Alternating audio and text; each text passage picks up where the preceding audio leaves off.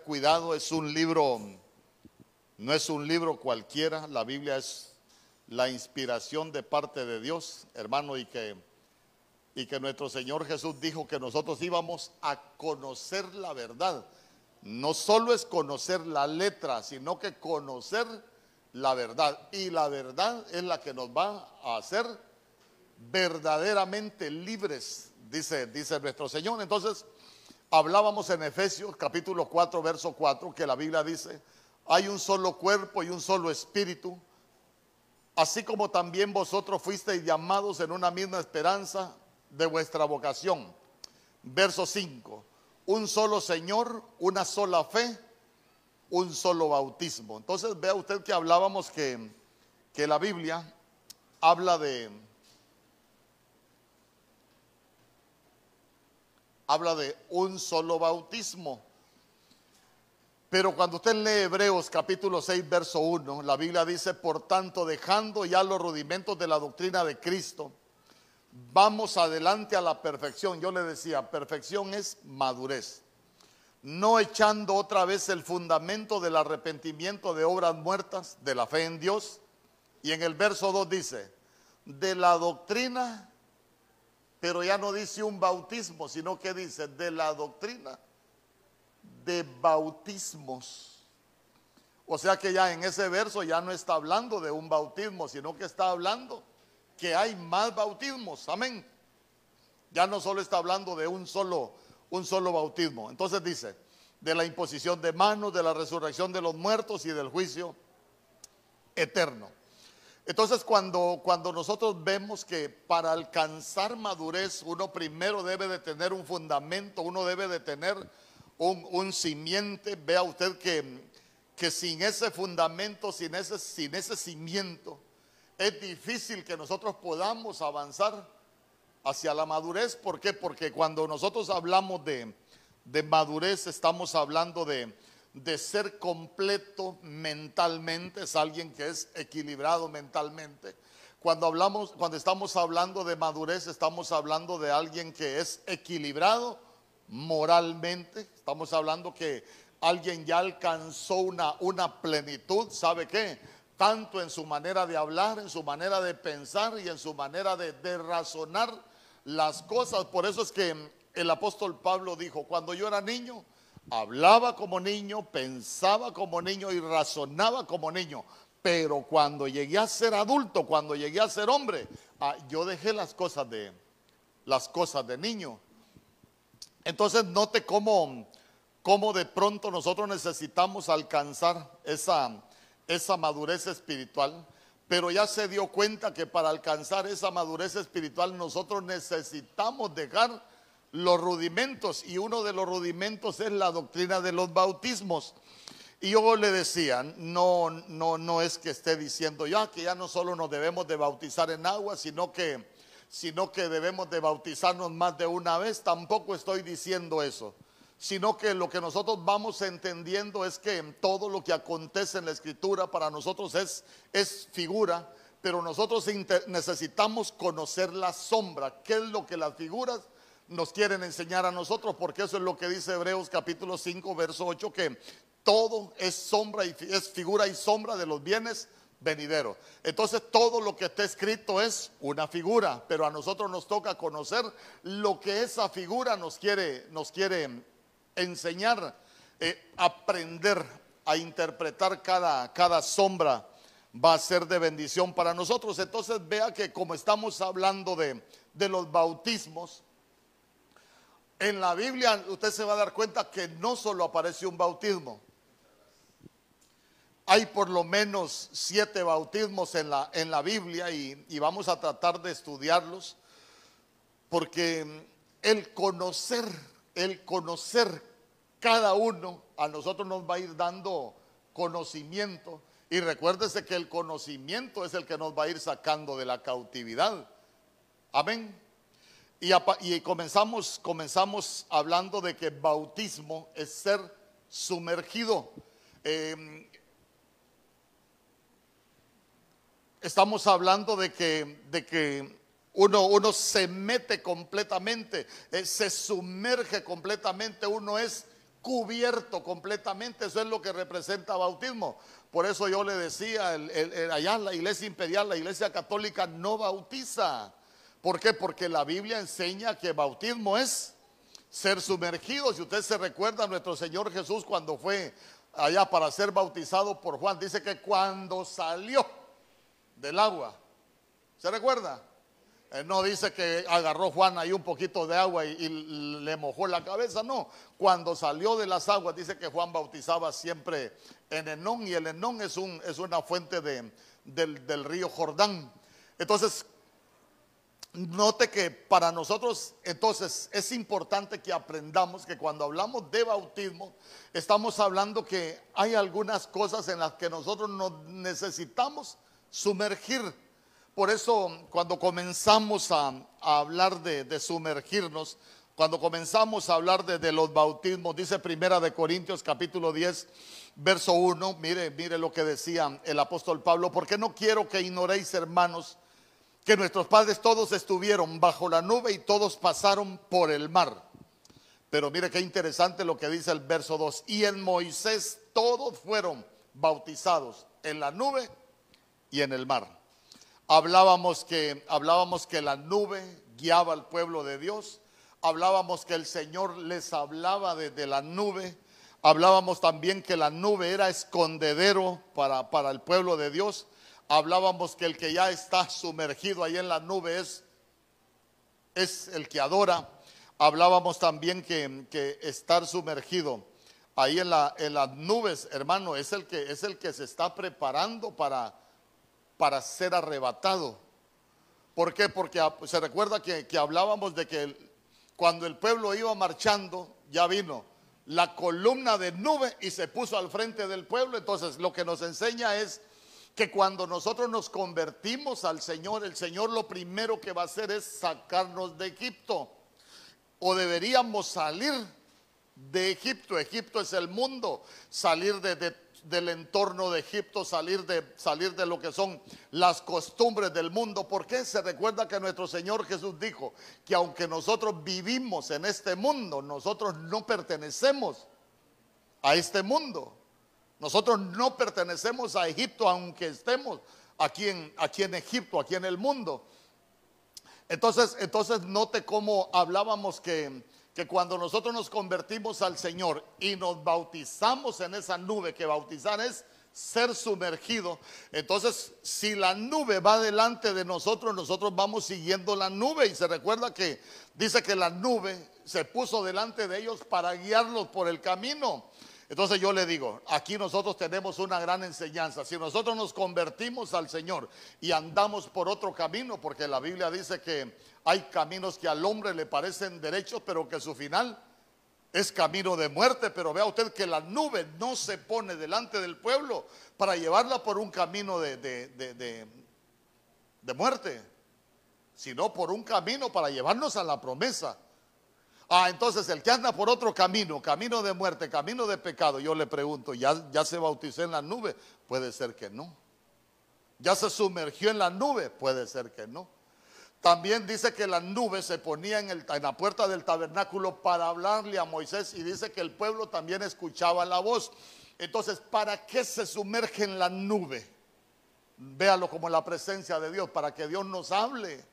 Porque yo le digo, aún en la escritura, porque a veces hay algunos que dicen, en la Biblia solo habla el Señor. No, en la Biblia no solo habla el Señor, en la Biblia también habla la serpiente.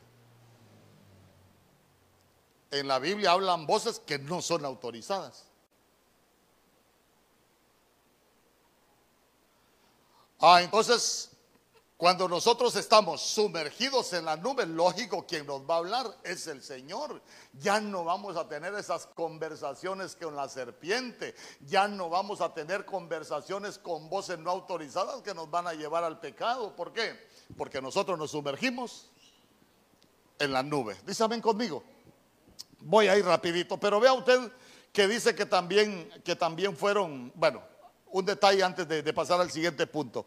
Yo le decía que, la Biblia dice en el, en el libro de Isaías que el Señor muestra el fin desde el principio. Allá desde el principio que el Señor saca al pueblo de Egipto nos está mostrando el fin. ¿Por qué? porque allá el primer bautismo fue en la nube, pero cuando la iglesia se vaya a ir, dice que nosotros vamos a ser llevados juntos con Él en la nube. Amén. Por eso es que ahí va a ir entendiendo usted que es mejor el fin del negocio que el principio. ¿Por qué? Porque para nosotros es mejor el fin, porque cuando estemos sumergidos en la nube, nosotros nos vamos a ir con el Señor. Yo le pregunto, ¿y el que no está sumergido en las nubes se irá a ir con el Señor?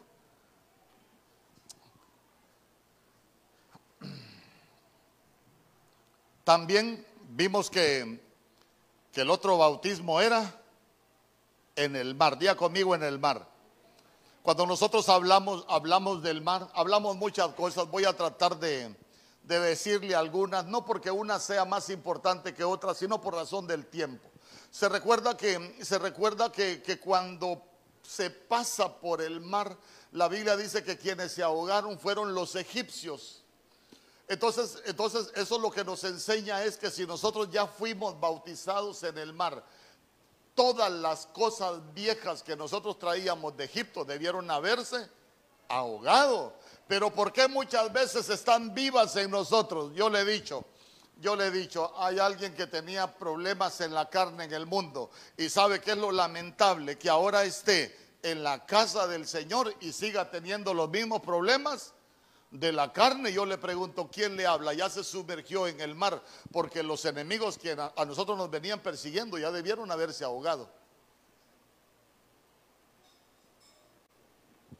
También hablábamos que, que, que pasar por el mar, el bautismo en el mar. Yo le preguntaba, ¿cómo es el agua del mar? Salada, a nosotros nos salaron, pero la sal es para preservación. Porque cuando algo está cubierto de sal, no se paran las moscas. Y la mosca es el pecado, eso es lo que dice Eclesiastés 10.1 que, la mosca muerta echa de el, el, perfume del perfumista. Pero, pero si nosotros vemos, la Biblia dice allá en, Mateo que Belcebú es el señor de las moscas y Belcebú es el diablo. Entonces estamos hablando de que, de que a nosotros nos bautizaron en el mar, nos sumergieron en el mar para salarnos. Por eso es que nuestro Señor Jesús dijo, vosotros sois la sal de la tierra. Ah, pero cuando la sal pierde su sabor, solo sirve para ser pisoteada, ya no sirve para nada. Entonces hablábamos también que el mar, había que atravesar el mar para llegar al desierto, para después llegar al Jordán y por último llegar a la promesa. Yo le decía, el mar lo que representa es una frontera, una frontera. Nosotros necesitamos atravesar esa frontera, ¿sabe qué? Decirle, decirle adiós a, a Egipto, por eso yo le digo aquel canto, ¿cómo tiene sentido? Es, he decidido seguir a Cristo. Ya crucé la frontera para ir camino a la promesa, ya no me regreso. Amén. A Egipto ya no me regreso. ¿Por qué? Porque Egipto lo que representa es pecado, las costumbres que antes teníamos. Entonces, ya se dio cuenta que nosotros también necesitamos decirle al Señor, yo quiero ser bautizado en la nube y en el mar, para que tú me hables, para que tú me guíes, eh, para ser salado, para que se ahoguen los enemigos que, que nos han perseguido.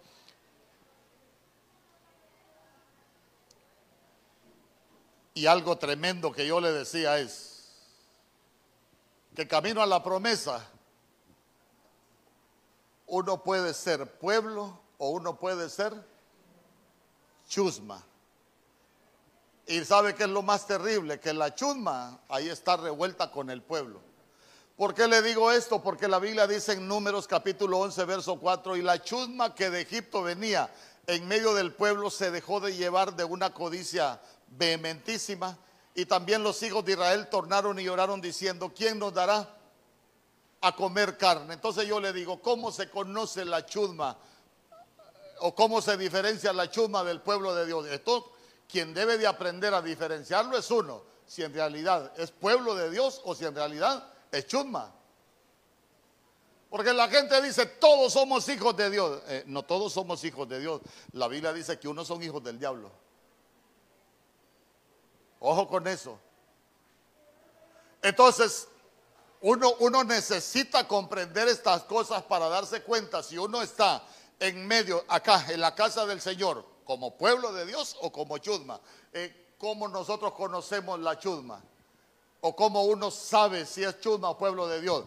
La chusma pedía carne y la Biblia dice en Gálatas capítulo 5 que las obras de la carne son evidentes. La gente que vive en la carne, dice Corintios, decía Pablo a los Corintios, lo que va a cegar es corrupción.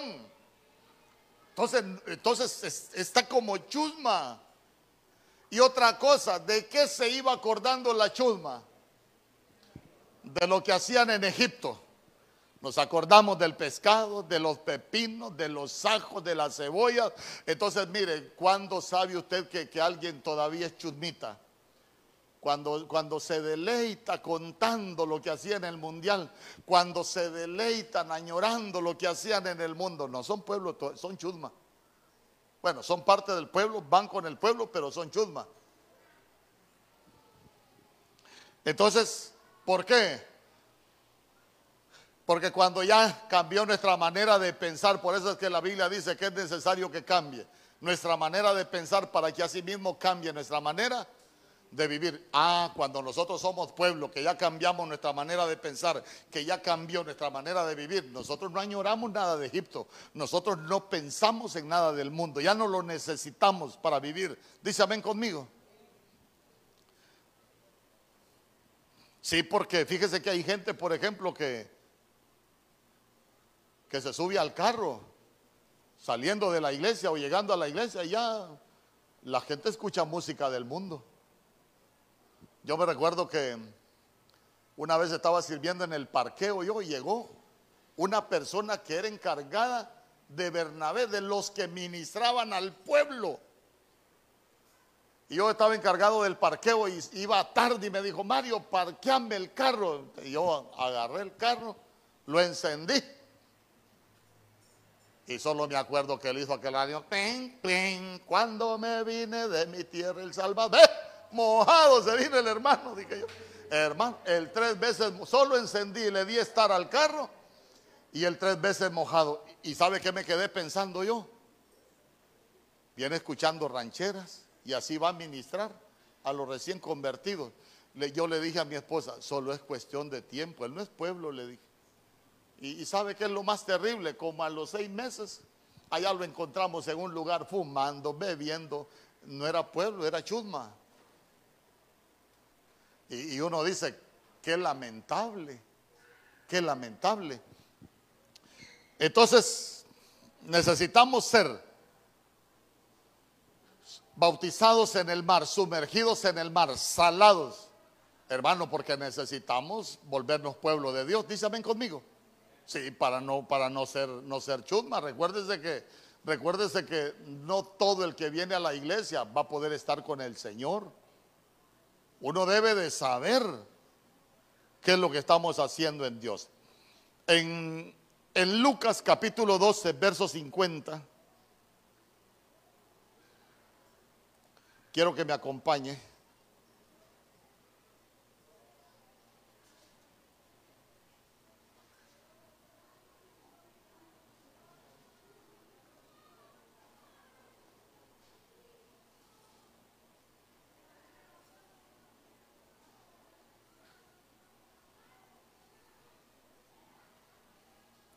Mire lo que dice la Biblia. Pero de un bautismo tengo que ser bautizado. Y como mi angustio hasta que se cumpla. Ah, aquí, aquí hay que, que aprender de qué bautismo, porque esas son palabras de nuestro Señor Jesús. Pero de un bautismo tengo que ser bautizado. Como mi angustio hasta que se cumpla. ¿De qué bautismo estaba hablando nuestro Señor Jesús que él tenía que ser bautizado? ¿Ah? ¿Perdón?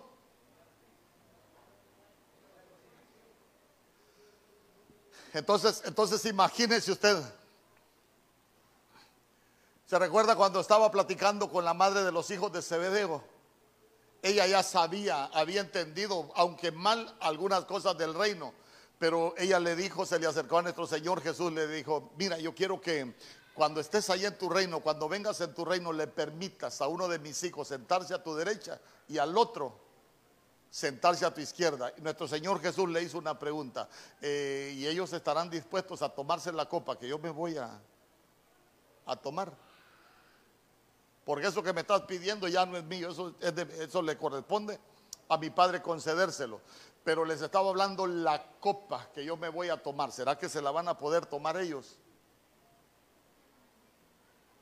Porque estaba hablando, estaba hablando de un bautismo pero de muerte. Y ese bautismo era un bautismo de sangre que él tenía que derramar toda su sangre.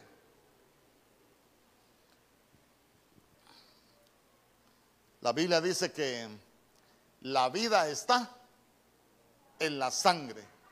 Pero él tenía que ser, es que cuando hablamos de ser sumergido, escuche bien, de ser sumergido, es que él, es que él tenía que derramar toda su sangre, tenía que morir, tenía que perder su vida. ¿Por qué? Porque esa era la única manera de, tener victoria sobre la muerte. Por eso es que la Biblia dice, ¿dónde está, oh muerte, tu aguijón? ¿Dónde está, oh sepulcro, tu, tu victoria?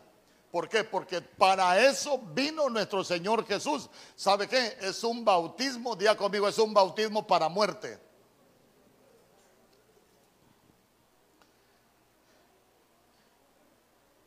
Le quiero preguntar, ¿y usted ya fue bautizado para muerte? ¿Ya fue bautizado para muerte usted? Por lo menos dígame amén para, para alegrarme.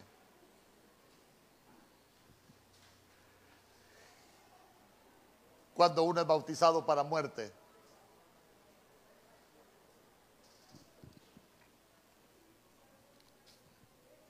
como yo sé que usted sabe Biblia, se recuerda cuando el pueblo de Dios sale de Egipto.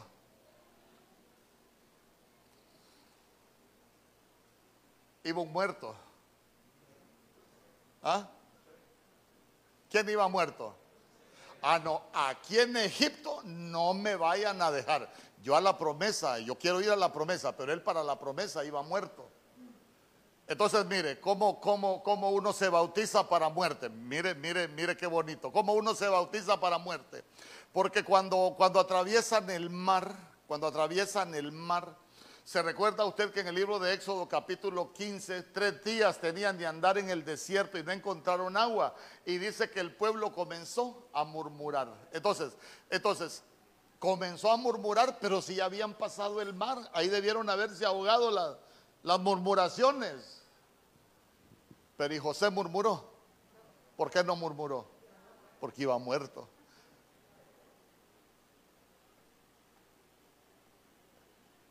Allá cuando, cuando, cuando les escaseó el agua, se recuerda que eh, eh, eh, cuando le habló, le dijo a Moisés que, que le hablara la roca. Moisés iba vivito porque no le habló, la golpeó. Y se recuerda que el pueblo ahí estaba contendiendo con Moisés y el Señor se enoja.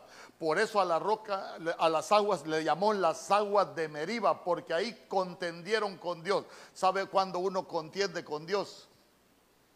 Cuando no ha sido bautizado en la muerte.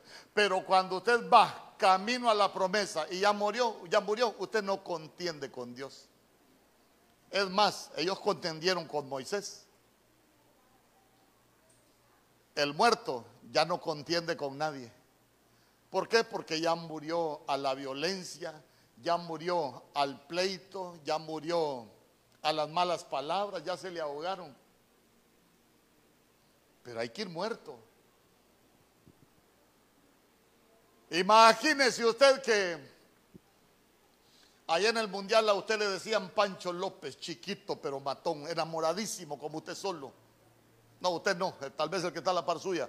Pero cuando, pero como usted ya lo bautizaron para muerte, hoy, puede ver una mujer y Gracias, Padre, hasta bíblico, porque yo me deleito con la mujer de mi juventud.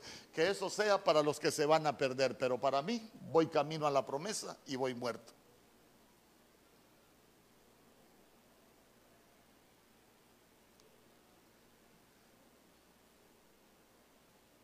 Sabe que, sabe que cuando uno está vivo, a uno le cuesta ver lo que Dios puede hacer por uno.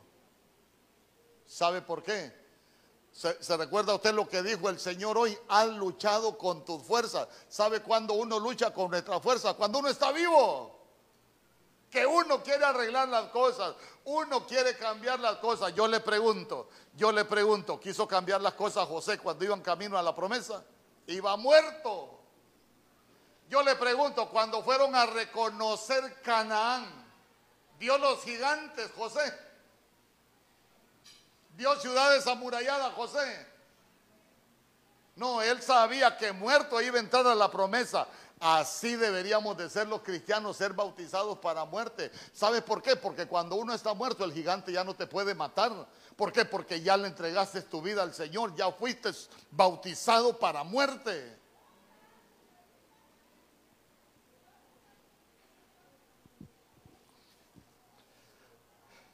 Cuando uno está muerto, uno sabe que Dios tiene provisión para uno.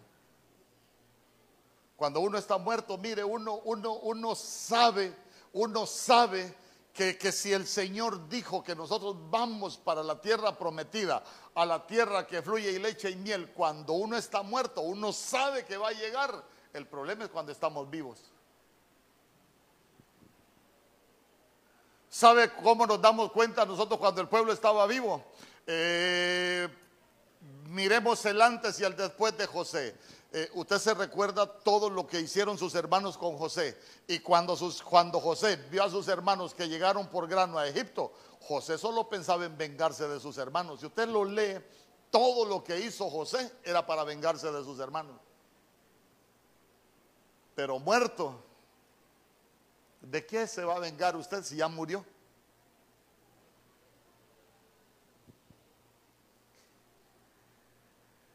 Entonces note qué importante es que nosotros como pueblo de Dios seamos bautizados para muerte.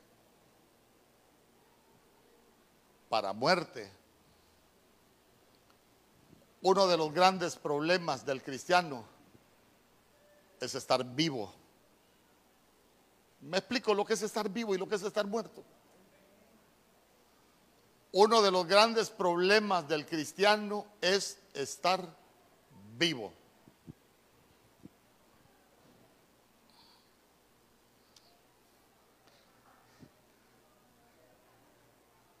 Pero imagínense qué hermoso sería que al cristiano se le mueran los malos deseos, por ejemplo. Pero para eso hay que ser sumergido en la muerte. Hay que ser bautizado en la muerte.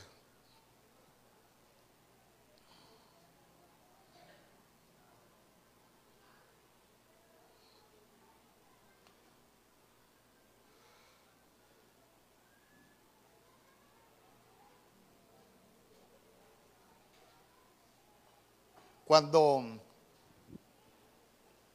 como dice la Biblia en Romanos capítulo 10, verso 4, que todo el Tanakh apunta al Mesías, todo el Antiguo Testamento apunta a Cristo. ¿Se recuerda usted que en el libro de Éxodo capítulo 12, cuando el pueblo de Dios iba a salir de Egipto, el Señor les dio una instrucción? Iban a matar un cordero, lo iban a sacrificar iban a recoger su sangre, lo iban a asar, se iban a encerrar en sus casas, lo iban a comer con, con hierbas amargas y pan sin levadura. Entonces la instrucción que les dio es, con esa sangre van a marcar los dinteles de la puerta. A ver, a ver.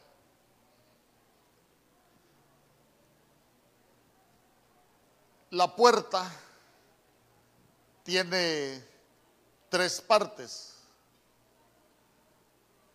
El dintel, los postes y el umbral. Amén. Si lo vemos, si lo vemos aquí, que bueno hubiera sido traer una puerta, ¿verdad? Mire, si lo vemos aquí, esta, apágueme la luz aquí, camarada.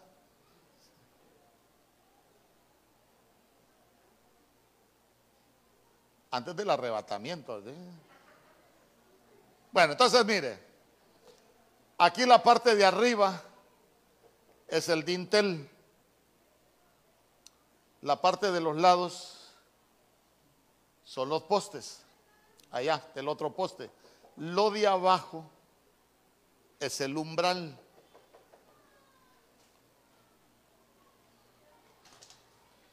Entonces, con la sangre del cordero, el Señor dio instrucciones específicas qué era lo que se iba a marcar, el dintel y los postes.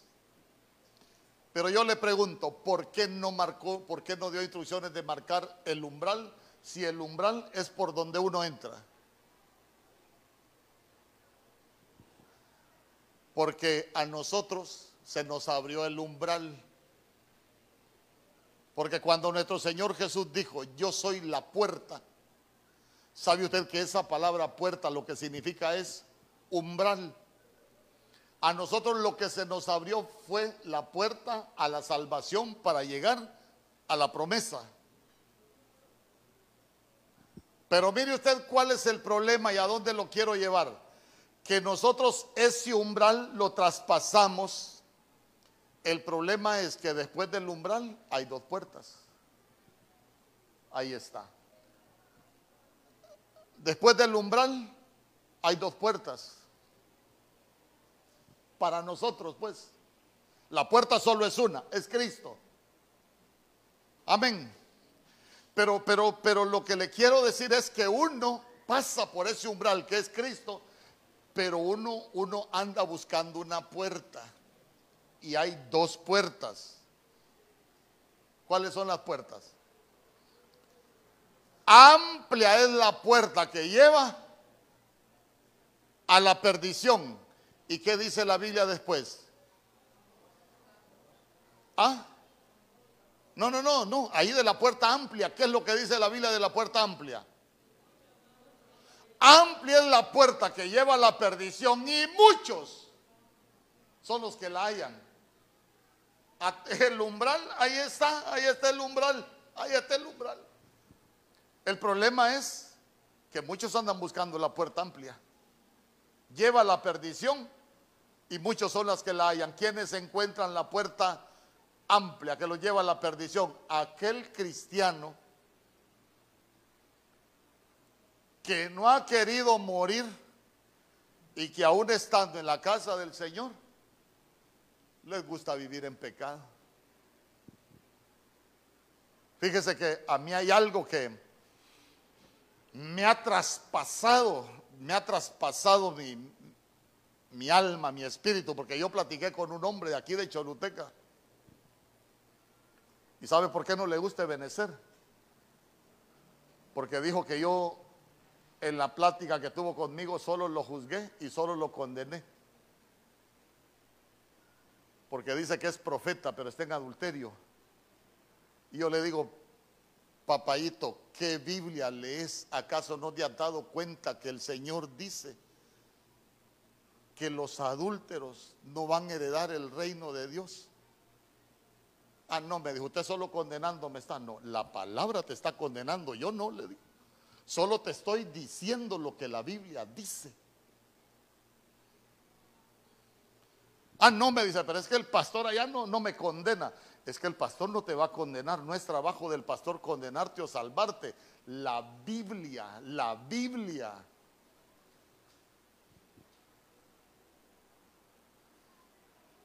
¿Y sabe qué dice? Dios es bueno. Dios es amor. Ah, léete la otra parte de la Biblia, le dije porque dice que Dios es amor, pero también es fuego consumidor. Y ya se va a dar cuenta que nuestro Señor Jesús dijo, yo vine a encender un fuego y ya deseara que estuviera encendido. ¿Lo ha leído usted? ¿O no lo ha leído?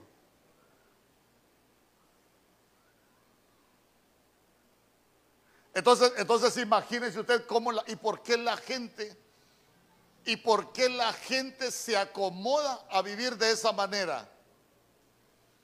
Porque va por la puerta amplia. Pero también está la otra puerta, la puerta estrecha, la puerta angosta. ¿Y qué pasa con la puerta angosta? Esa es la que lleva la salvación. ¿Y qué dice la Biblia? ¿Ah? Allá la puerta amplia que lleva la perdición, muchos la hayan, pero la puerta angosta dice que son pocos lo que le encuentran. ¿Sabe por qué? Porque la puerta angosta, uno ya no tiene mucha libertad para agarrar para otro lado. ¿Se imagina? La puerta angosta, la puerta angosta. Usted agarró el camino angosto y usted no puede irse para allá porque el camino es angosto. Salud.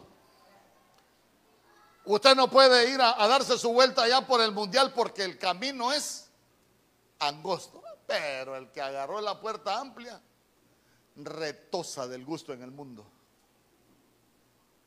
¿Y ya fue bautizado en la muerte? No.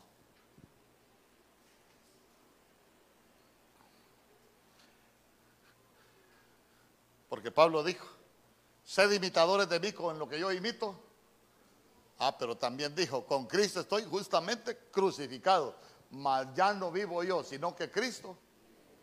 Sí. Venite Cristo, vamos al estanque. Como ahí lo lleva, justamente crucificado. Eh, venite Cristo, vamos para el motel. Ahí lleva el Señor al motel. ¿Usted cree que lo va a llevar al motel?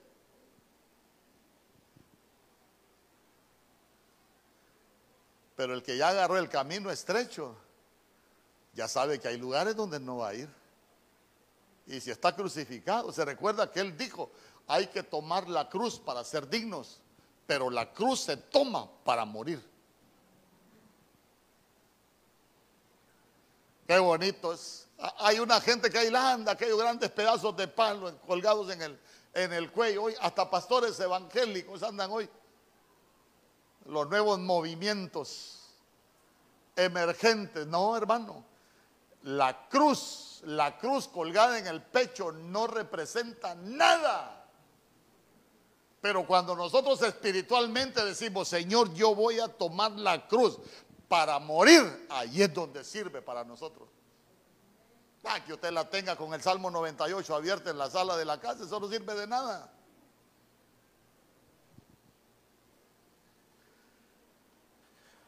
Pero nosotros necesitamos ser bautizados para morir.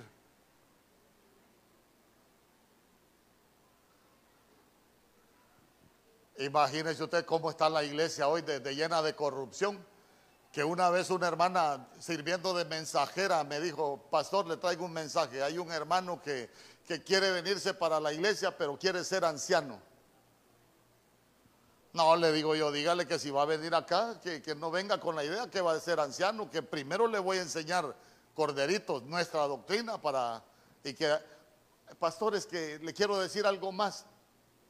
El gay me dijo, ay hermano, gay, no soy homofóbico. Si alguien viene con un defecto de fábrica, lo vamos a ayudar a restaurarse, a repararlo.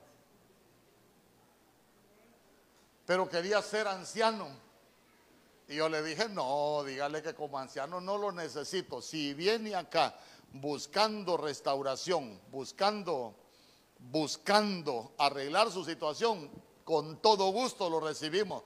Pero de anciano no, si mejor que lea lo que la vi. No es que allá donde él está es anciano, pero ya le queda muy largo porque se cambió de casa. No, dígale que así no.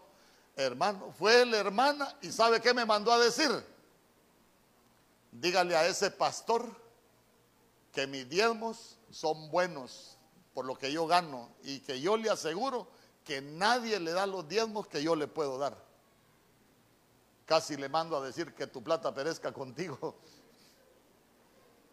Pero, pero ya se dio cuenta porque es anciano en una iglesia por un diezmo.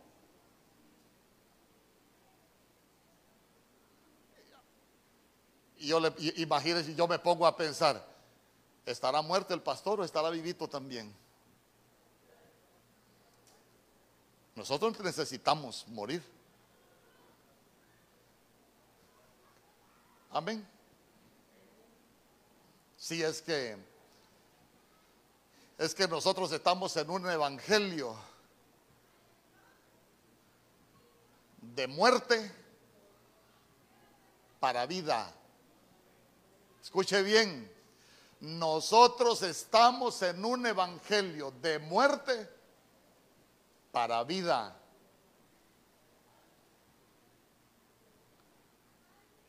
¿Por qué estamos en un evangelio de muerte para vida? Nosotros estábamos muertos en nuestros delitos y pecados. Pero el Señor resucitó a nuestro espíritu. Pero nosotros necesitamos morir para vivir. A ver, Lázaro, tu amigo Lázaro ha muerto. Qué bueno que ya se murió Lázaro. ¿Ah? Qué bueno que se murió Lázaro. ¿Por qué? Porque como ya se murió, ahora ¿quién lo iba a resucitar? El Señor, porque Él es Dios de vivos, pero es unos vivos que ya murieron. No sé si me explico. O sea, usted es un vivo, pero usted ya debió haber muerto. ¿Por qué? Porque hay, dos, hay, hay por lo menos tres tipos de vida en la Biblia. Está la vida bios y está la vida soy. Nosotros necesitamos morir para vivir la vida soy. Porque no podemos seguir viviendo la vida bios. Porque si seguimos en la vida bios, por eso es que el cristiano sigue muerto, porque la vida bios sigue vivo a las tentaciones, al pecado, a la inmundicia, a todo lo que se llama eh, contaminación. Pero cuando ya morimos, nosotros estamos vivos para Dios.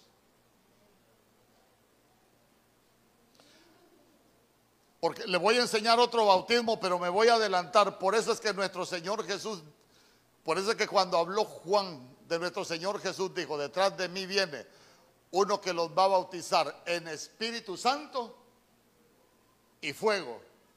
Yo le pregunto, ¿nuestro Señor Jesús nos iba a bautizar en Espíritu Santo o con el Espíritu Santo? Ah, son otros 20 pesos.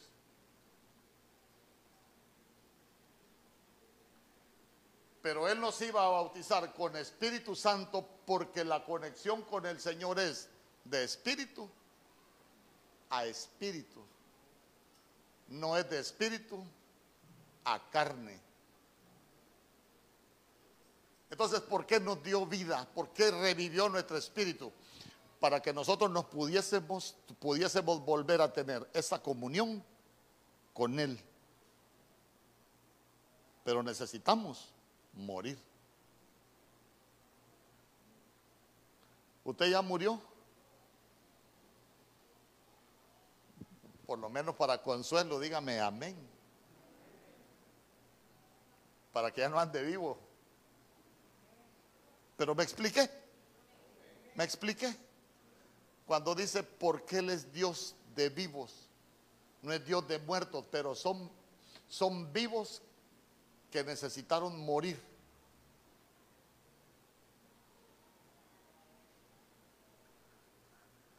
Ay, hermano. Por eso hay que ser crucificado, porque al ser crucificado uno toma la cruz y uno se vuelve digno. Por eso es que el Señor habló de, de esas cosas. Mire usted.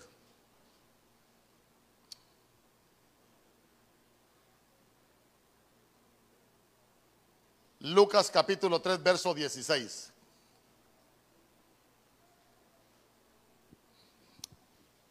Voy a ver cuánto tiempo llevo. 45 minutos. Pero como estamos en ayuno, ¿vienen en ayuno hoy? Bueno, me voy a tomar ahí un se lo anticipo. Regáleme unos 15 minutos más después de la hora. Dice Lucas capítulo 3, verso 16. Por lo menos uno dijo amén, aunque sea con ese me quedo. Entonces, Respondió Juan diciendo a todos, yo a la verdad os bautizo en agua, pero viene uno más poderoso que yo, de quien yo no soy digno de desatar la correa de su calzado. Él os bautizará en Espíritu Santo y fuego.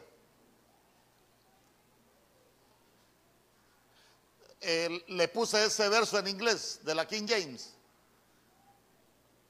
Póngamelo, por favor. Vea, vea usted, vea usted, permítame, póngamelo en español primero. Dice que Él nos va a bautizar en Espíritu Santo y fuego. Hoy le quiero hablar del bautismo en Espíritu Santo, no, bueno, le voy a enseñar mejor. Póngamelo en inglés hoy. Mire, arriba dice lo mismo, pero acá dice que Él nos bautizará a nosotros, the Holy Ghost. Acá dice, con el Espíritu Santo. Quiero que note algo. Todos fuimos a la escuela aquí.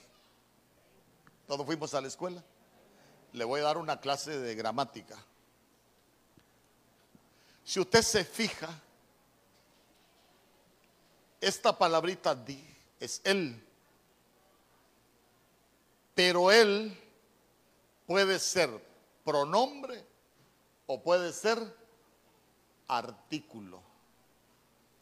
Puede ser pronombre personal o puede ser un artículo determinativo.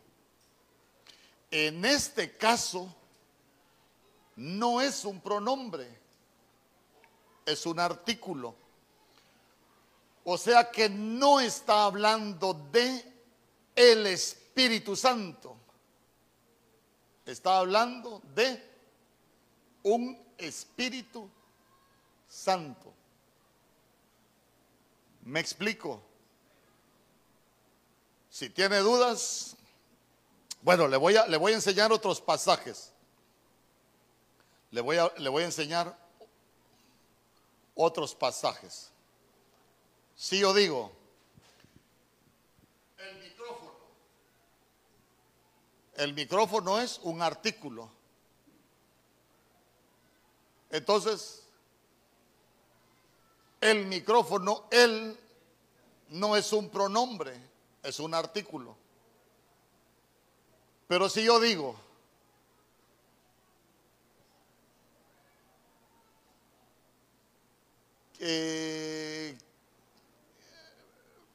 necesito, necesito el que me trajo el micrófono para no salirme. Vengo de ahí, por favor.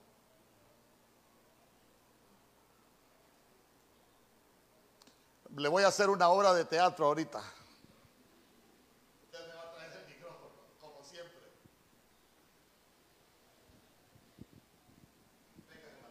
Entonces, entonces mire, yo dije el micrófono, ese es un artículo. Pero si yo vengo, agarro el micrófono y yo le pregunto a usted, ¿quién me trajo el micrófono? Y usted me dice, él. Entonces ya no es un artículo, sino que me lo trajo él, pero él es una persona, por tanto es un pronombre. Hay mucha gente que enseña cosas muy erradas del Espíritu Santo porque no ha entendido esa parte. Entonces si ya me dicen, él, él ya es una persona, ya tiene un nombre, pero cuando usted usa el pronombre puede omitir el nombre y utiliza el pronombre. ¿Me entiendes, Méndez? ¿O te explico, Federico? bueno, gracias, mijo. Bien. Ay. Juan capítulo 1, verso 33. Ese lo vamos a utilizar también en inglés. Mire lo que dice Juan capítulo 1, verso 33. Y yo no le conocía, pero el que me envió a bautizar con agua, aquel me dijo, sobre quien vea descender el Espíritu aquí, aquí Mire usted. Ya lo vamos a ver. Tache, tache esta parte. Sobre quien vea descender el Espíritu y que permanece sobre él, ese es el que bautiza con el Espíritu Santo. Ahora póngamelo en, en, en el segundo idioma nuestro. ¿Es bilingüe, pastor? Medio hablo español y a veces me da por hablar burradas. Pero bueno, soy bilingüe. Bueno, entonces mire, vamos a buscar. Dice, ¿cómo decía el verso acá? Léalo ahí en su Biblia. Descender sobre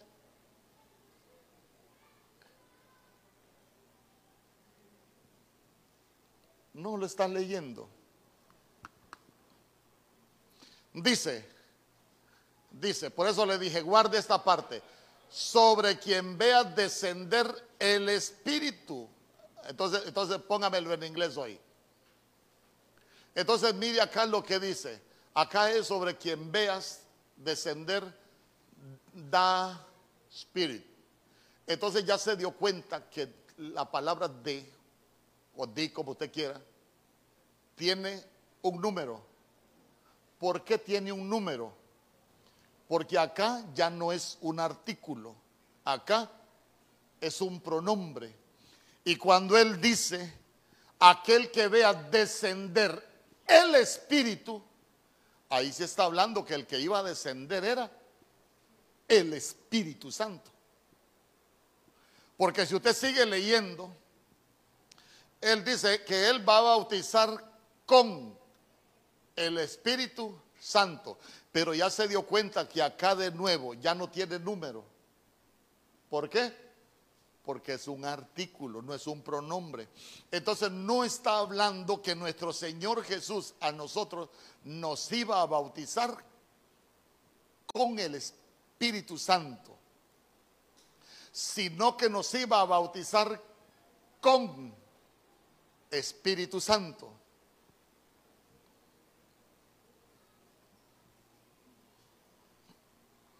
¿Me entiendes? Es que a veces Maoli me dice, papi, dijiste algo que me dejaste con los ojos como huevo estrellado. Explícame lo mejor. Así veo algunos yo.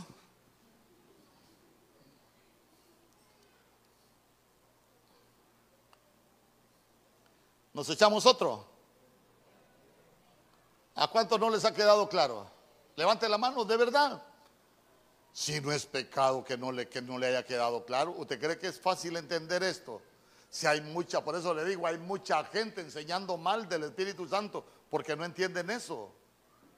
Pastores y todas las, cosas que usted quiera a veces no lo han yo no que me estoy jactando, pero le estoy diciendo que, que, la luz que le va dando a uno, pues hay que, hay que enseñarlo para que nosotros lo entendamos. Vamos a ver, Juan capítulo 20, verso 22.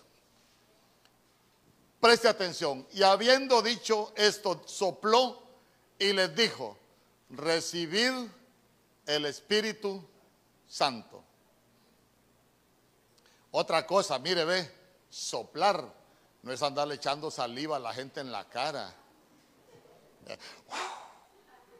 El influjo del Espíritu.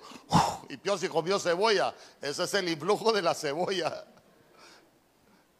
Cuando habla de, cuando habla de soplar, cuando habla de soplar, estamos hablando de un influjo, estamos hablando de, de una influencia, estamos hablando de lo que yo tengo, te doy. Eso es un soplo. Amén. Por eso, por eso cuando ve allá en el huerto y dice que el Señor sopló sobre el hombre, eh, entonces el Señor lo que tenía era vida. El Señor lo que sopló sobre el hombre fue vida. Amén. Vaya. En inglés, allá en su segunda lengua. Entonces mire acá, recibid el Espíritu Santo. Ya se dio cuenta que acá tampoco tiene número. Entonces, cuando nuestro Señor Jesús dijo, recibid el Espíritu Santo era nuestro espíritu, pero no el Espíritu Santo, como la tercera persona de la Trinidad, no estaba hablando de eso. Él nos estaba diciendo, tu espíritu lo has tenido contaminado, pero yo te lo voy a santificar. Recuérdese que nosotros somos seres tripartitos, somos espíritu, alma y cuerpo. Somos un espíritu que habita en un cuerpo, pero que se expresa por el alma. ¿Por qué? Porque el alma es la parte emocional, es la parte afectiva, es la parte que se expresa. Y el cuerpo es el vehículo. Por eso dice la Biblia en Eclesiastés, eh, a que tú no sabes cómo entra el espíritu en los huesos. Cuando viene de la Jerusalén de arriba, ahí entra el espíritu. Y el Señor para purificar ese espíritu le dio un cuerpo y le dio un alma. Entonces, entonces ya se dio cuenta que lo que a nosotros nos dieron fue un espíritu santo. ¿Por qué? Porque la Biblia dice que el día que nosotros creímos, nosotros fuimos sellados con el Espíritu Santo de la promesa. Tenemos un Espíritu Santo que recibimos y nos pusieron un sello de el Espíritu Santo como propiedad de Él. Por eso es que nos empieza a santificar y nosotros llegamos a convertirnos en templo y morada del Espíritu Santo. Ahora yo le pregunto, ¿y alguien que no ha santificado su espíritu podrá ser templo y morada del Espíritu Santo? No, hermano, no.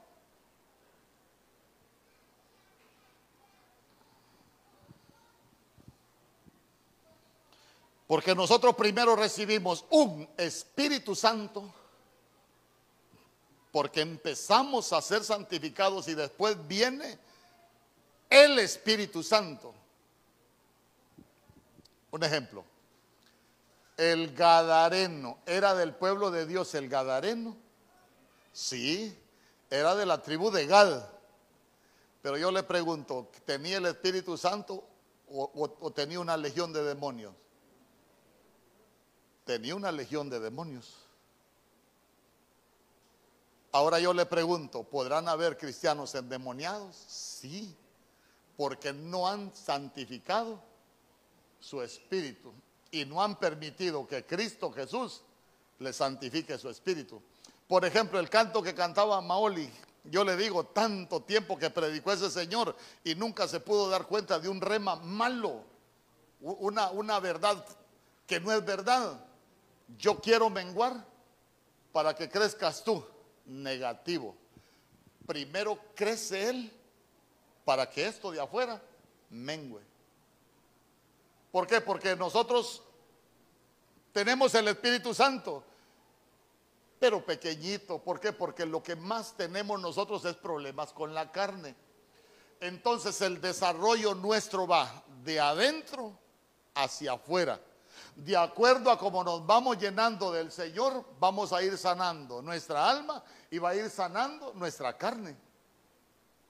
Pero es mentira que usted va a sanar primero para ser lleno del Espíritu Santo. Ese lo que yo quiero menguar para que crezcas tú no existe en la Biblia. Es como el Señor dijo hoy, has estado luchando en tus propias fuerzas. Uno no puede menguar. Uno lo que debe pedirle al Señor es, yo quiero que tú crezcas en mí para que mengue mi carne. Porque eso es lo que dice Juan.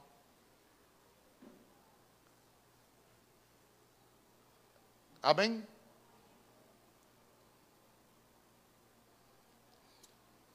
Entonces vea, pero ¿para qué nuestro Señor Jesús vivificó nuestro espíritu? ¿Para qué nos bautizó con Espíritu Santo?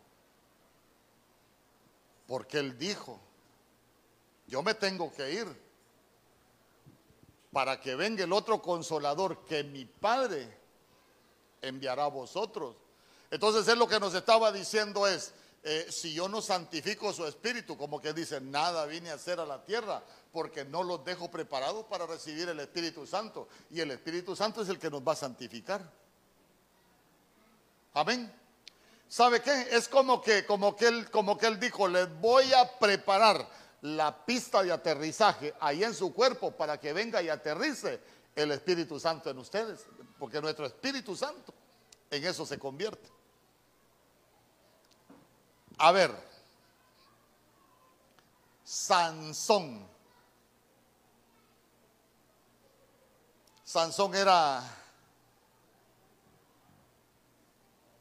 un apartado para Dios, era un consagrado para Dios. Y mientras tuvo sus trenzas, sus trenzas, lo que representa sus siete trenzas, los siete espíritus de Dios, de Isaías capítulo 11, verso 2. Entonces, mientras él tuvo sus trenzas, usted se va a dar cuenta que el Espíritu Santo lo llenaba. Pero cuando fue despojado de sus trenzas, fue hecho cautivo.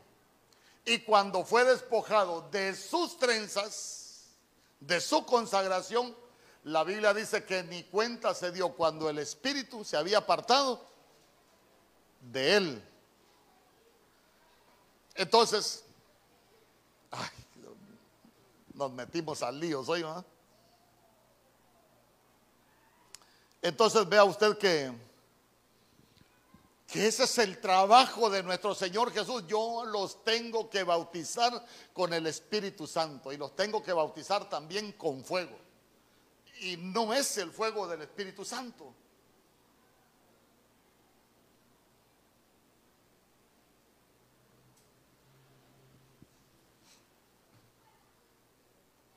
No me crea. ¿eh? Ya se lo voy a enseñar. Venga en la tarde para enseñárselo. Para, para, para que mire todo lo que le he dicho, acompáñenme al libro de Hechos, capítulo 1, verso 8.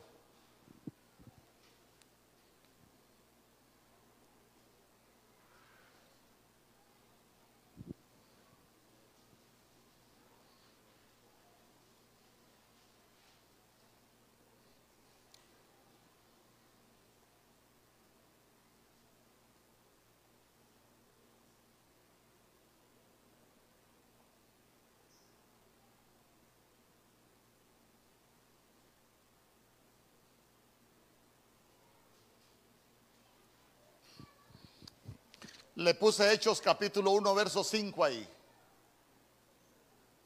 Póngame el, verso 5 primero, por favor. Escuche bien. Mire lo que dice.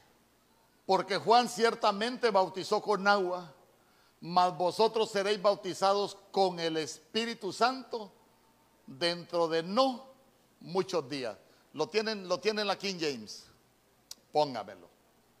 Ah, entonces, entonces mire, está hablando nuestro Señor, palabras de nuestro Señor Jesús resucitado. Él viene y dice que iban a ser bautizados con el Espíritu Santo, no dentro de pocos días, pero ya se dio cuenta que ese bautismo de que él está hablando, está hablando de su bautismo todavía, ya hablando él resucitado.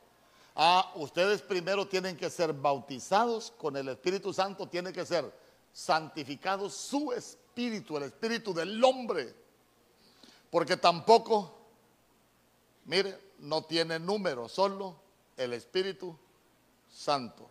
El Espíritu Santo. El, el, no tiene, no tiene número. O sea que está hablando de nuestro espíritu. Por eso es que lo quiero llevar, hoy sí, Hechos capítulo 1, verso 8. Ahí primero tienen que ser bautizados. Pero mire lo que dice. Pero recibiréis poder cuando haya venido sobre vosotros el Espíritu Santo. Y me seréis testigos en Jerusalén, en toda Judea, en Samaria y hasta lo último de la tierra. Preste atención pero recibiréis poder cuando haya venido sobre vosotros el Espíritu Santo. Ahora póngamelo en inglés. Mire, ¿ve? Pero recibiréis poder cuando haya venido, mire, ya se dio cuenta que aquí dice el, el Espíritu Santo, el Santo Espíritu. Usted sabe que el inglés está al revés. Pero ya se dio cuenta que aquí si tiene número. ¿Por qué? Porque ya se está refiriendo al Espíritu Santo de la promesa. primero van a ser bautizados. Yo los voy a bautizar con Espíritu Santo. ¿Saben por qué? Porque si yo los bautizo con Espíritu Santo, va a poder venir sobre ustedes el Espíritu Santo. El Espíritu Santo, que es Dios, no puede venir cuando un espíritu humano no se ha santificado. Por eso es que nuestro Señor Jesús a los fariseos les decía que eran sepulcros blanqueados. ¿Por qué? Porque por fuera bonitos, pero por dentro no tenían un Espíritu Santo. Él les digo, están llenos de corrupción, están llenos de pecado.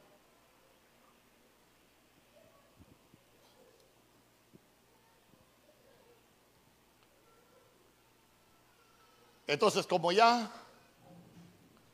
aprendimos, digo yo que ya aprendimos, a qué es ser bautizado en Espíritu Santo, yo quiero regalarle unos, unos minutitos por si usted tiene una pregunta. Porque ya me entendió o ya me expliqué qué es ser bautizado con Espíritu Santo. Porque no quiero que se vaya con duda. ¿Sabe por qué? Porque si nosotros somos bautizados con Espíritu Santo, hermano, el cristiano debe de saber si ya fue bautizado con Espíritu Santo. Porque si no ha sido bautizado con Espíritu Santo, no puede ser lleno del Espíritu Santo. Y no puede ser templo y morada del Espíritu Santo.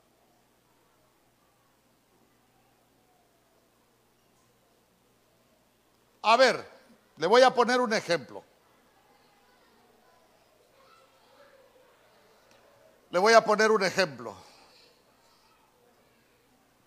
Usted ya fue bautizado con Espíritu Santo y vino sobre usted el Espíritu Santo. Su Espíritu Santo se conectó con el Espíritu Santo de Dios. ¿Qué hace? El Espíritu Santo de Dios en nosotros.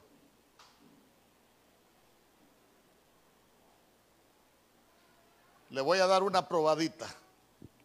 Dice Juan capítulo 16, verso 7, pero yo os digo la verdad, os conviene que yo me vaya porque si no me fuera, el consolador no vendrá, no vendría a vosotros. Mas si me fuere, os lo enviaré. Verso 8, y cuando Él venga, convencerá al mundo de pecado, de justicia y de juicio. Ah, entonces claro, como, como fuimos bautizados en Espíritu Santo, envía el Espíritu Santo y el Espíritu Santo a nosotros en primer lugar nos convence de pecado. Lo que estás haciendo, Mario Mejía, es pecado. Pero ¿por qué la gente está en pecado y cree que está bien? Porque el Espíritu Santo no lo está convenciendo de pecado. Porque no tienen esa conexión. Están desconectados.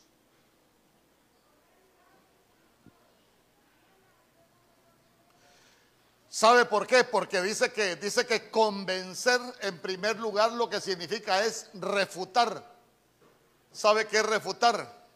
Refutar es rechazar la validez de una idea viene, viene un cristiano que, que ya está lleno del Espíritu Santo, se le viene un pensamiento de ir a pecar, pero viene el Espíritu Santo y te empieza a decir que no es correcto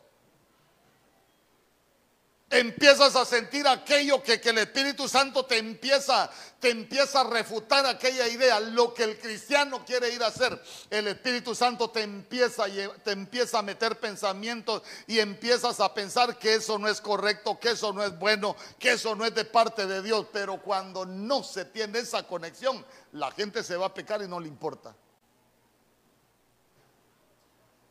Porque no tienen el Espíritu Santo que los convenza.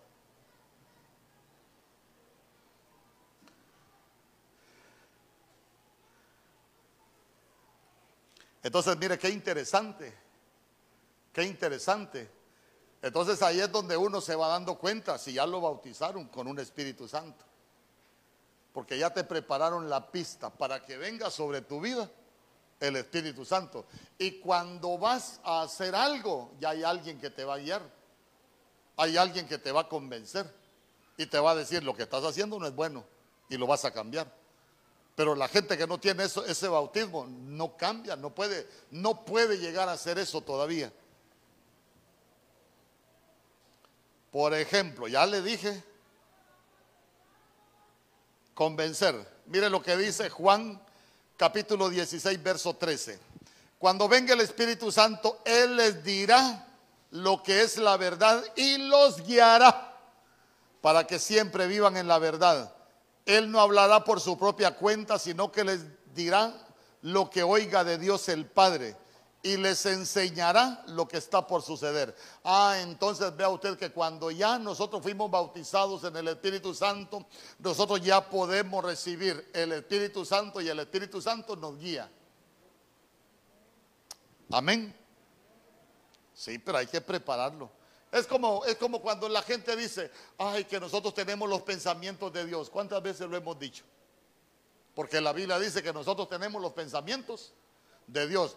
Pero los pensamientos de Dios a nuestra vida no vienen sin arrepentimiento. ¿Por qué? Porque arrepentimiento lo que significa es metanoia. Y metanoia lo que significa es cambiar la manera de pensar. O sea que con una manera de pensar vieja no podemos tener los pensamientos de Dios. Por eso es que la Biblia dice que así como piensa el hombre, así es el tal. Por eso es que la Biblia dice que es necesario que cambie nuestra manera de pensar para que así mismo cambie nuestra manera de vivir. ¿Por qué? Porque si cambiamos nuestros pensamientos, estamos preparando la pista de aterrizaje para que vengan los pensamientos de Dios. Antes no.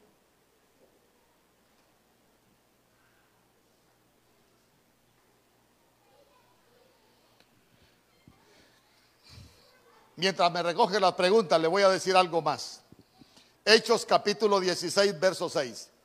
Y atravesando Frigia y la provincia de Galacia, les fue prohibido por el Espíritu Santo hablar la palabra en Asia, verso 7. Y cuando llegaron a Misia intentaron ir a Bitinia, pero el Espíritu no se los permitió. Ah, entonces vea usted que el Espíritu Santo hay cosas que las prohíbe y hay cosas que no las permite. ¿Y cómo sabe uno cuando, cuando el Espíritu Santo nos prohíbe las cosas? Cuando ya fuimos bautizados con Espíritu Santo, se convirtió en la pista de aterrizaje para que viniera a nuestras vidas el Espíritu Santo. Entonces hay cosas que nos las prohíbe. Y usted sabe, lo que vas a hacer no es bueno, usted lo siente. Pero cuando no, la gente lo hace. Ya se dio cuenta que hay cosas que tampoco las permite.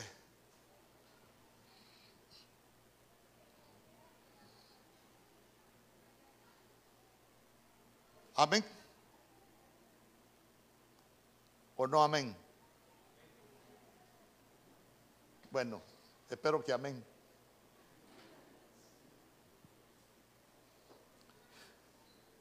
Gloria a Dios. Nunca había metido a, a enseñar así del Espíritu Santo porque sé que no es fácil. ¿Sabe por qué esperé tanto tiempo para enseñar algo tan profundo del Espíritu Santo? Porque sé que usted ya días me escucha. Y el que no me escucha ya días, yo sé que a muchos Dios le va a colapsar los tiempos. Y, y van a aprender como que si me hubieran escuchado enseñar desde hace tiempo. Pero ahorita aprendimos algo que no lo va a escuchar usted todos los días en ningún lado. Y quizás hay algunos que tienen años de ser cristianos y nunca lo habían visto así.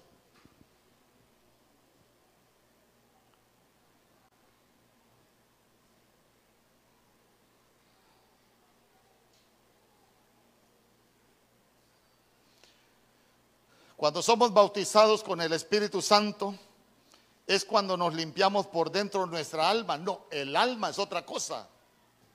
Por eso le dije, somos seres tripartitos. Somos espíritu, alma y cuerpo. Por eso es que la Biblia dice, y todo vuestro ser, espíritu, alma y cuerpo, sea guardado irreprensible hasta la venida del Señor. Mire, cuando nosotros somos bautizados con el Espíritu Santo, ya puede venir a nosotros el Espíritu Santo. Cuando ya se mezcla, cuando ya está esa conexión de nuestro espíritu con el Espíritu. ¿Usted ha escuchado aquel canto que dice, hay momentos que no deberían terminar?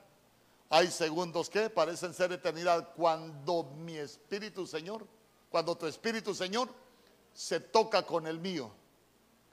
Cuando el espíritu de Dios se toca con el tuyo, ahí es donde vas a empezar a cambiar tu alma. Ahí es, donde vas a empezar a, a cambiar los deseos de la carne. ¿Por qué?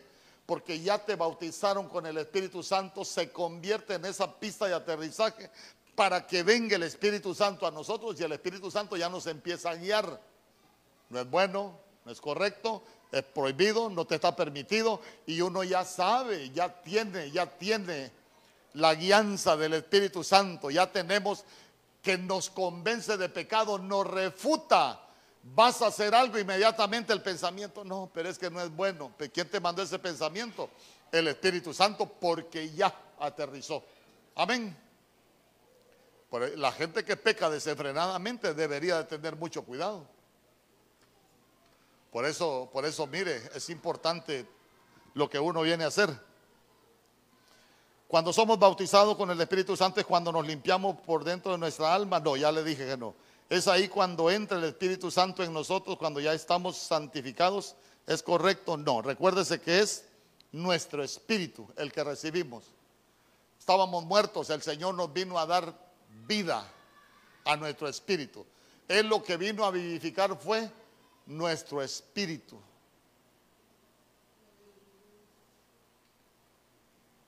Dios le bendiga, pastor. Amén. Cuando usted dijo que tenía número, nunca miré el número. Explíqueme.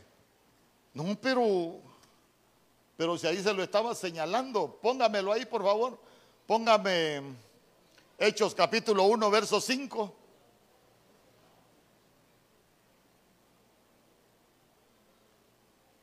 Hechos capítulo 1, verso 5, mire, póngamelo en español primero. Dice, porque Juan ciertamente bautizó con agua, mas vosotros seréis bautizados con el Espíritu Santo dentro de no muchos días. Ahora póngamelo en, eh, estos numeritos son los números para que usted sepa, cada palabra en la Biblia tiene un número. Y esa palabra, ese número nos lleva a nosotros a conocer el significado de cada palabra. Entonces aquí está hablando de lo mismo, pero mire, dice, bautizados con. Aquí la palabra él, usted se va a dar cuenta que no tiene número. Entonces, si no tiene número, es un artículo determinado. Porque aquí dice, Santo Espíritu. No tiene número. Aquí, mire, aquí. Ahora póngame el, verso 8. Hechos capítulo 1, verso 8.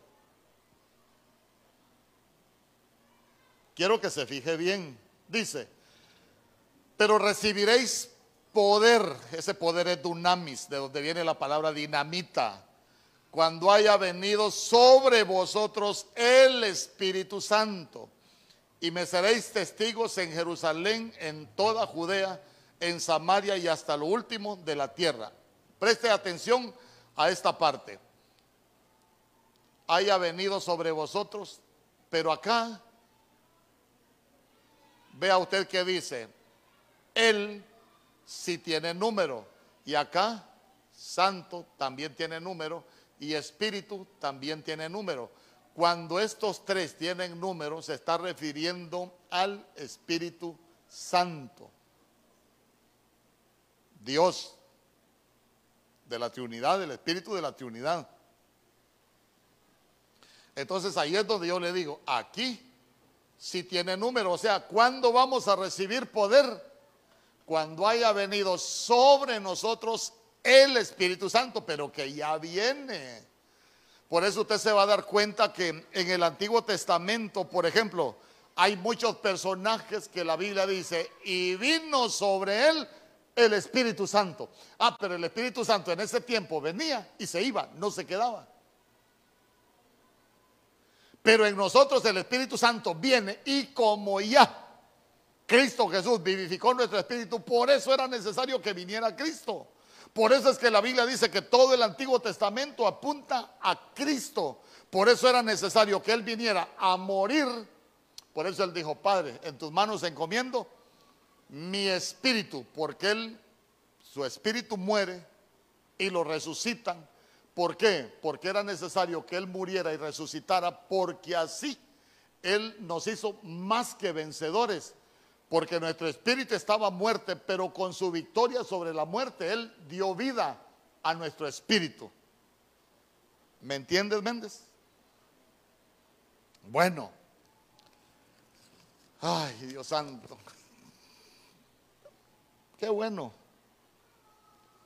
Qué bueno meterse a estos líos. Sí, así aprendemos. La una. Bendiciones, pastor. ¿El hablar en lenguas es ser bautizado del Espíritu Santo o es llenura del Espíritu Santo? Es una manifestación del Espíritu Santo. Y es una manifestación de que ya estamos llenos.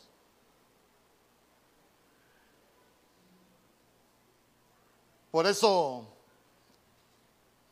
la Biblia dice, y fueron llenos, y fueron todos llenos del Espíritu Santo y comenzaron a hablar en otras lenguas según el Espíritu Santo les daba que hablasen. Es una, es una manifestación cuando nuestro espíritu se conecta con el Espíritu, viene, nos llena y hay manifestaciones, hay frutos.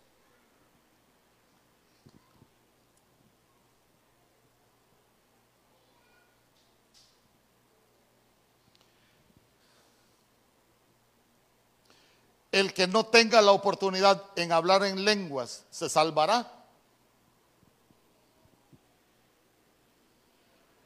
Pues sí. Hablé en lenguas el ladrón de la cruz. Solo tuvo la revelación. Eso se conoce como la revelación de la agonía. Pastor, tenía un familiar que no se podía morir. Solo le dije, ¿querés recibir a Cristo? Moví el dedo y se murió. La revelación de la agonía. ¿Me explico? ¿O no me expliqué? Es la, es la revelación en griego y en arameo. Pero como el, vea usted la ubicación, quién fue el que tuvo la revelación y el que estaba en la cruz entendía arameo. ¿Por qué? Porque se escribe al revés. Y él lo que vio al revés es que era el rey de los judíos. Entonces dijo, no hombre, si este es, por eso le dijo, acuérdate de mí cuando vengas en tu reino. De cierto, de cierto te digo, hoy que estarás conmigo en el paraíso, la revelación de la agonía. Ahí prepáreselo usted para que lo enseñe un día, nos lo predique. no, dejo lo diga, algún día seré colocho y cabal. Así como el pataste. Entonces vea usted que los hombres podemos decir muchas cosas, pero la Biblia dice la salvación le pertenece a Jehová. Para dar una opinión de la salvación uno solo se va a lo que dice la Biblia. ¿Se salvó o no se salvó? Por ejemplo, hoy la gente dice, ojo, y no estoy plantando una doctrina, solo le voy a enseñar lo que la Biblia dice. El que se suicida va para el infierno. Yo le pregunto, ¿a Sansón lo mataron o él tomó la decisión de matarse? Vaya, búsquelo en Hebreos capítulo 11, los héroes de la fe. Por eso hay cosas que uno no puede opinar si no sabe. Amén. Sí, es mejor no opinar. Porque el misterio de la agonía, la revelación de la agonía, si tomó la decisión de, suicidarse, se arrepintió y le pidió perdón al Señor, ¿se puede salvar? Y eso usted no lo conoce. Fíjese que, fíjese que le voy a contar, de todos modos ya me aguantó. Fíjese que, fíjese que una vez en una empresa que yo trabajaba en San Pedro, una banda entró a que querían secuestrar a alguien y, se agarraron a tiros, hermano, y lo que a mí me impactó es que yo era el de la llave, yo era el administrador, el encargado de todo ahí. Y, y mataron a un delincuente, le pegaron un balazo acá, en la mera cabeza, la policía, y aquel hoyo que le hicieron y hermano, y le deshicieron la cabeza. Entonces, entonces vine yo y ahí andaba con el forense y todo. Y cuando yo lo vi, yo dije, pobrecito, dije yo, ni tiempo de arrepentirse le dio. Y me dice el forense, te voy a explicar uno de los grandes misterios de la vida, me dijo. Un forense, médico forense. Ahí donde lo ves con su cerebro deshecho, con su cabeza deshecha. ¿Sabes vos que hay algo que nosotros conocemos como la ventana de la muerte? Me dijo. La ventana de la muerte es entre que alguien se pega un tiro, entre que alguien hace cualquier locura para quitarse la vida, hay una ventana que puede durar de 20 segundos a 30 segundos. Y me dijo él, Dios es perfecto. Hasta en la agonía, el peor delincuente se puede arrepentir, me dijo. Y yo, hermano, dije, me la noto porque esta está buena. Entonces, ese es el misterio de la agonía.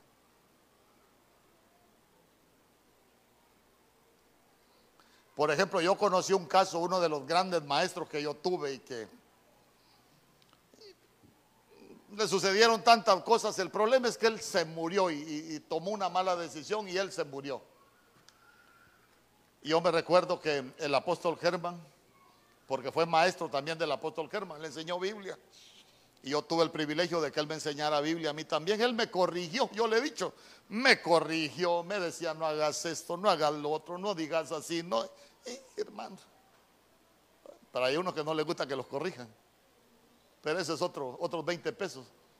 El detalle es que él se muere y, para mucha gente él se pudo haber perdido. Y dice el apóstol Germán que él tenía aquella preocupación y él decía, Señor, revélame si está bien. Y dice que un día le dijo, Él está bien, te voy a enseñar dónde está. Entonces, entonces vea usted que grábese eso en su corazón el misterio de la agonía, la revelación que se puede tener en la agonía. Hay gente que se salva en esa ventana de la muerte. Dios es perfecto, hermano. Dios no deja nada al azar. Fíjese que yo conocí un caso ya, para, para ir cerrando, yo conocí un caso con un hombre que era de mi campo, allá donde yo vivía enfermó de muerte, le dio cáncer, pero en aquellos tiempos, le voy a hablar de 1977 por ahí. Y era bulla que aquel hombre tenía cáncer. Pero era bandido, era pícaro. Pero alguien le dijo, vaya a la iglesia, mire, arrepiéntase, pídale al Señor. Y fue a la iglesia, acepta al Señor y no es que lo sana y aquella bomba, usted sabe que pueblo pequeño, lengotas así. Todo mundo se da cuenta de todo. Hermano, y todo mundo se daba cuenta que aquel hombre había sido sano. Solo lo sanó y empezó a aprender y andaba predicando, andaba evangelizando. Quería que todo mundo conociera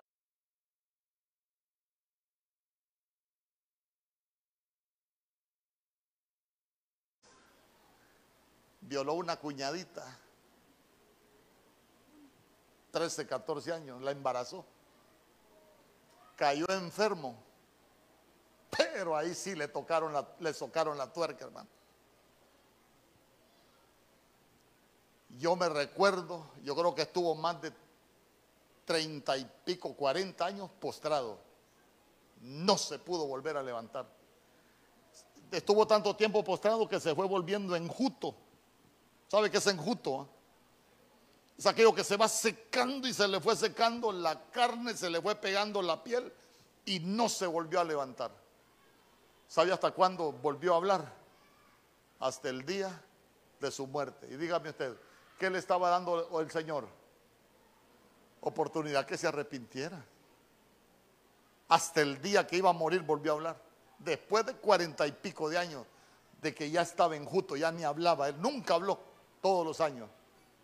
Pero le socaron la tuerca y se la socaron bien. Entonces, mire, pero el Señor tiene unos misterios, hermano. Ay, que si nosotros conociéramos todos los misterios de Dios, seríamos otro rollo. He escuchado que el que no hable en lenguas no es salvo. Sí, vamos a escuchar muchas cosas. Los hombres pueden decir muchas cosas, pero mejor vámonos a la escritura. Amén. Y esto es, lo puede haber dicho quien lo diga. Lo puede haber dicho quien lo haya dicho, la escritura. Porque no es lo que los hombres dicen, es lo que Dios dice.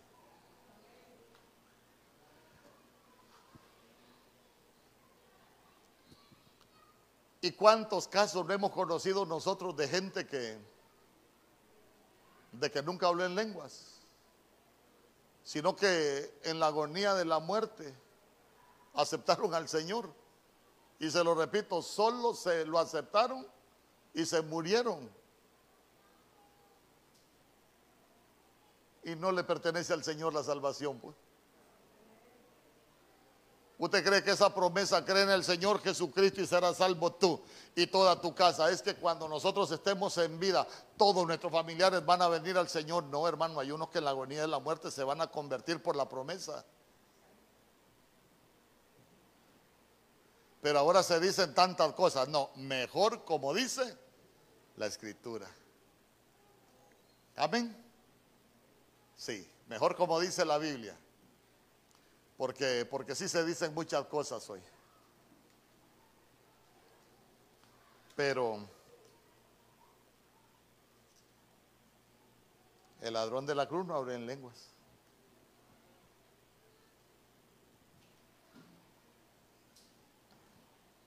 Y ojo, tampoco ese día se fue para el paraíso. Porque nuestro Señor Jesús de la cruz no iba para el paraíso. Se recuerda cuando María lo quiso tocar, no me toques porque todavía no he subido al Padre. Estaba recién resucitado y no iba para arriba, él iba para abajo, iba a los infiernos. Y después de los infiernos, iba para arriba. Amén. Sí, después de que viene de los infiernos es que pasa a vosotros, mi sacrificio fue aceptado. Vencí la muerte. Tengo las llaves de la muerte.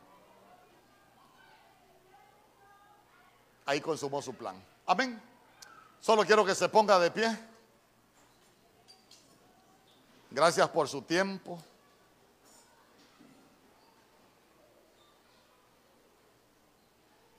Pero hoy el Señor dijo, ¿cuánto tiempo me das? me, hubiera aprovechado de eso mejor. Porque hoy el Señor dijo en la mañana, ¿cuánto tiempo me das? ¿Ah? Les está dando más tiempo a otras cosas que a mí. Es un reclamo. Pero que, que nosotros podamos ser bautizados en la nube, en el mar con Espíritu Santo y que al final nosotros podamos llegar a la madurez. Ya se dio cuenta cómo, cómo cada bautismo que la Biblia habla nos lleva a nuevos niveles o nos debería llevar a nuevos niveles en Dios. a volvernos completos mentalmente, moralmente. ¿Por qué? Porque cada bautismo nos va alejando más del pecado y nos va llevando a ser llenos del Espíritu Santo de Dios, a vivir cada día una vida consagrada, apartada para el Señor, lejos del pecado, lejos de la contaminación, liberados de enemigos que nos han perseguido. Padre, en el nombre poderoso de Jesús, que tu palabra, oh Dios, pueda cobrar vida en cada uno de tus hijos y que se pueda hacer rema, que pueda germinar, que pueda crecer y que pueda traer frutos. En el nombre poderoso de Jesús, que cada bautismo, Señor, pueda marcar la diferencia en cada uno de tus hijos. Que llegue ese momento, Señor, de apartarnos de los rudimentos porque hemos alcanzado esa madurez en ti. En el nombre poderoso de Jesús, guarda cada uno de tus hijos, guarda su salida, guarda su entrada, bendice sus familias, bendice sus alacenas, bendice la obra de sus manos. Su negocio, oh Rey bendito de cada uno, bendícelos. Levanta muros, levanta vallados, levanta cercos de protección y de cuidado. Haznos invisibles ante todo hombre de violencia, Guárdanos de todo devorador, de todo perseguidor, aún de todo enemigo egipcio, mi Dios. Aún de todo aquello que se quiera levantar para causarnos daño, guárdanos. Sabemos que son tiempos peligrosos, Señor, pero tú eres el que nos guarda, tú eres el que nos protege, tú eres nuestro escondedero, tú eres nuestra ciudad amurallada. En el nombre poderoso de Jesús, Padre, yo te doy gracias por cada uno de tus hijos. Gracias, mi Señor. Amén y amén.